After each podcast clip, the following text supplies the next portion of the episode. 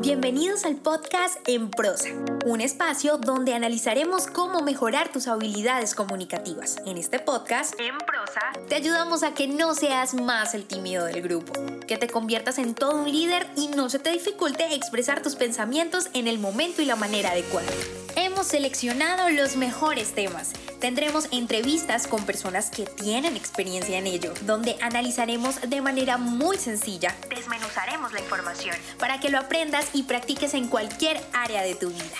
Soy Diana Checa. Bienvenidos. Bienvenido y bienvenido a un episodio más en Prosa Podcast, el podcast en español donde aprendes a comunicarte mejor.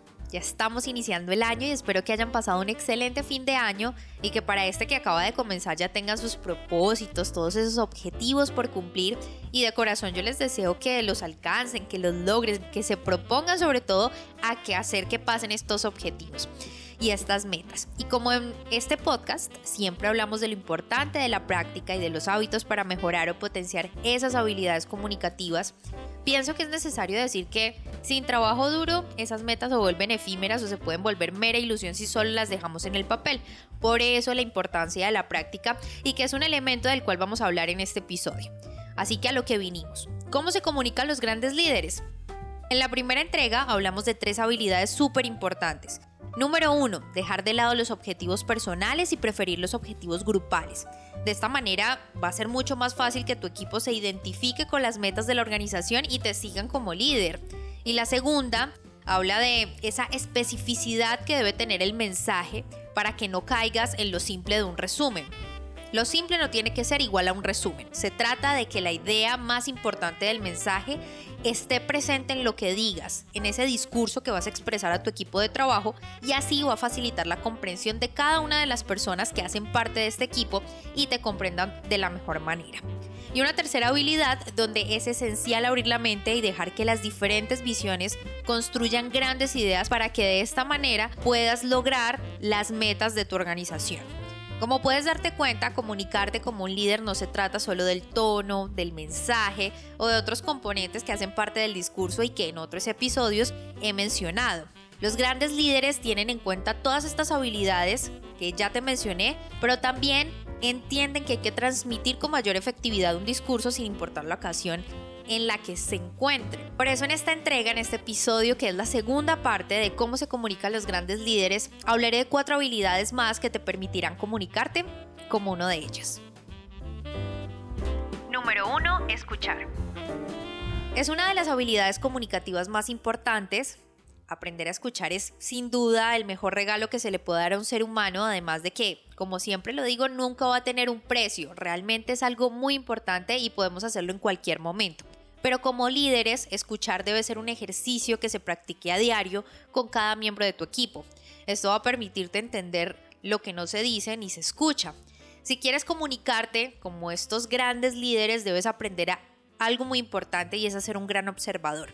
Por lo que es de suma importancia analizar el contexto, la situación, el tono y todos los elementos necesarios para realizar este ejercicio. Porque siendo honesta, es muy difícil liderar un equipo si ni siquiera te das por enterado de las cosas que pasan a tu alrededor, la manera en la que se comunican los miembros de ese equipo. Y es aquí de vital importancia el punto número uno del que hablaba en el episodio anterior y se trata de priorizar los objetivos grupales a los personales y para esto debe ser un buen oyente. Y sé que lo que digo parece o suena fácil, pero lo cierto es que es de práctica. Como lo dije al inicio de este episodio, sin la práctica es casi imposible que por arte de magia lo aprendas. Así que voy a decirte qué debes tener en cuenta para que tu escucha como líder sea mucho más activa. Número uno, no interrumpas. Debes ser un buen observador y un buen escucha, así que cierra la boca cuando algún miembro de tu equipo hable. Número dos, parafrasear. Se trata de repetir lo que una persona haya dicho con el fin de retomar la idea y dejar claro si se entendió el mensaje, si para ti está claro. Con esto, además, vas a lograr evitar ambigüedades y avanzar en la conversación hacia estas metas establecidas. Y número 3, estar de mente y cuerpo presente. Lo cierto es que pensamos por minuto entre 350 a 700 palabras por minuto, pero al hablar solo decimos entre 130 y 150 palabras por minuto, por lo que se convierte difícil en prestar atención con sumo cuidado a quien te habla, pero eso se soluciona con disposición, muchísima disposición. Número 2. Saber de lo que hablas. Este punto me parece fundamental para cualquiera que desee comunicarse de manera brillante. Y es que cuando se trata de liderar se necesita sabiduría. Y la sabiduría es principalmente conocer de lo que se está hablando por experiencia o por estudio incesante de la materia. Cualquiera que sea la situación, si vas a intervenir es porque conoces y manejas el tema, no solo porque eres el líder y deben escucharte. Para que te escuchen, debes ganarte ese lugar y eso solo se gana cuando realmente sabes de lo que hablas. El título de líder y la autoridad que te concede para que seas escuchado como tal solo se gana cuando tú aportas valor y no solo cuando deseas ser escuchado o hablar por hablar. Eso es básicamente lo que tal vez hayas escuchado en un viejo y conocido refrán dicho por Platón, y es que los sabios hablan porque tienen algo que decir y los tontos porque tienen que decir algo. No seas lo segundo, por favor. Número 3. Un mensaje para todos. Los grandes comunicadores pueden adaptar un mensaje para que puedan hablar con 10 personas en una sala de conferencias o con 10.000 personas en un auditorio y hacer que se sientan como si estuvieran hablando directamente con cada uno de ellos como si fuera una persona. Esto es el arte de hablar en público. Todo un arte lograr que un discurso pueda ser asimilado por una o cientos de personas. ¿Y cómo lograrlo? Aprovecho la cuña para decirte que tengo un montón de episodios para aprender a hablar en público y que de seguro van a complementar muy bien este punto. Pero retomando lo que estábamos hablando, lo cierto es que transmitir un mensaje y no solo informarlo requiere de mucha preparación.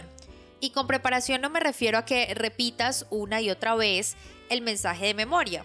Me refiero a que debes saber a quién le vas a hablar. La audiencia es fundamental antes de expresar cualquier mensaje o imagínate hablar del aborto en la Fundación La Vida es Sagrada. Todo mensaje debe ser pertinente, relevante para la audiencia, pero también debes entender a qué público te diriges. Así que debes hacerlo sentir parte del mensaje con cada palabra que digas.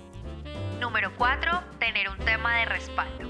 Otro componente de la comunicación de los grandes líderes es que en ocasiones no siempre las cosas salen como esperabas. Y para evitar que un mensaje salga mal, y qué hacer cuando esto sucede es tener un tema de respaldo y ponerlo en práctica cuando sea el momento. Debes tener en cuenta que para que ocurran interacciones exitosas y brillantes, de las que tanto hemos hablado en este episodio, el objetivo de este discurso debe estar alineado con los que te estás comunicando, es decir, con los miembros del equipo. Sin embargo, los grandes líderes no solo deben desarrollar habilidades comunicativas, sino otras también como la simpatía, la empatía, la claridad.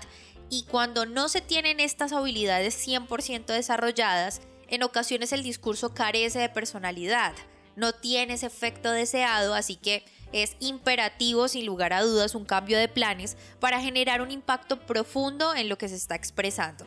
Así que prepara siempre un tema que te permita diversificar el mensaje y no sean palabras aprendidas muy, muy bien practicadas, sino que se pueda hacer mucho más versátil en lo que vas a decir.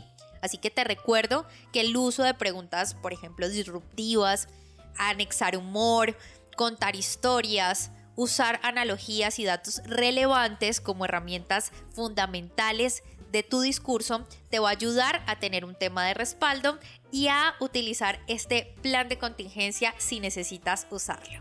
Con estas habilidades estoy segura que podrás comunicarte como los grandes líderes. Practica y practica. Creo que es el mejor consejo porque la práctica hace al maestro. Así que cuéntame qué habilidad te gustó más en este episodio en arroba podcast, en Instagram o en Facebook. Por lo pronto, tú y yo tenemos una cita en un próximo episodio. Si te gustó este podcast, compártelo. No olvides suscribirte para recibir más información. www.enprosa.com y síguenos en Facebook, Instagram, Twitter y YouTube, arroba en prosa podcast, arroba en prosa podcast, para que te enteres de nuestras novedades y nuevos programas.